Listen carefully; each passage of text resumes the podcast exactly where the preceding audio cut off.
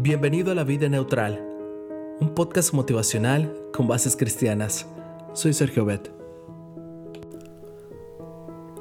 ¿Te ha pasado alguna vez que, sobre la base de las apariencias, juzgaste mal a una persona para luego comprobar que te habías equivocado?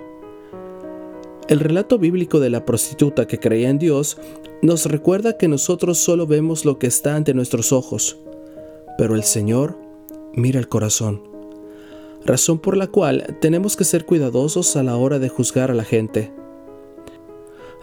Retomemos la historia. Moisés ha muerto y Josué, el nuevo líder, envía a dos espías para que reconozcan la tierra de Jericó y le traigan un informe. Durante el cumplimiento de su misión, los dos espías se hospedan en el hogar de una prostituta llamada Raab, que ella les dice, sabemos que cuando ustedes salieron de Egipto, Dios secó el agua del Mar Rojo para que ustedes pasaran. También sabemos que ustedes aniquilaron por completo a Seón y a Og, los dos reyes de los amorreos que estaban del otro lado del río Jordán. Esto ubicado en Josué capítulo 2 versículo 10. ¿Te imaginas la sorpresa de los espías al escuchar estas palabras?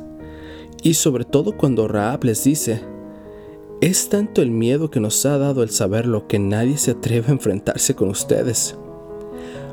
Porque el Señor, el Dios de ustedes, es Dios mismo, arriba en el cielo, que abajo en la tierra. ¡Qué cosa tan asombrosa! Una prostituta pagana expresándose así del Dios verdadero. Si los israelitas pensaban que Dios era su propiedad, estaban muy equivocados. Nuestro Padre Celestial tiene hijos en todas partes a veces entre quienes menos lo imaginamos. Y ya conocemos el resto de la historia. Raab se casó con Salmón. De esa unión nació Boz, quien a su vez se casó con Ruth, la moabita. De su unión nació Obed, el padre de Isaí, quien a su vez fue el padre del rey David. Y de la descendencia de David nació Jesús, nuestro Salvador sencillamente increíble. Definitivamente el amor de Dios no conoce límites.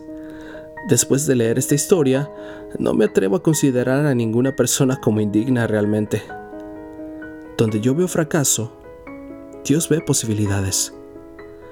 Donde veo perdición, Él ve oportunidades de salvación. ¿Tú qué piensas? ¿No te parece que Dios es maravilloso? El hombre mira lo que está ante sus ojos, pero el Señor mira el corazón. Primera de Samuel 16:7. Gracias, te invito a compartir este podcast y hagamos que este proyecto crezca. No olvides que estamos en iTunes, Spotify y TuneIn Radio. También visítanos en YouTube y en Facebook, ambos como la vida neutral. Cristo viene pronto. Dirige tu meta hacia la eternidad. Señor, capacítame para ver en cada ser humano a un hijo tuyo, no importando lo que digan las apariencias. Pon tu vida neutral, deja que Dios tome el control y Él hará.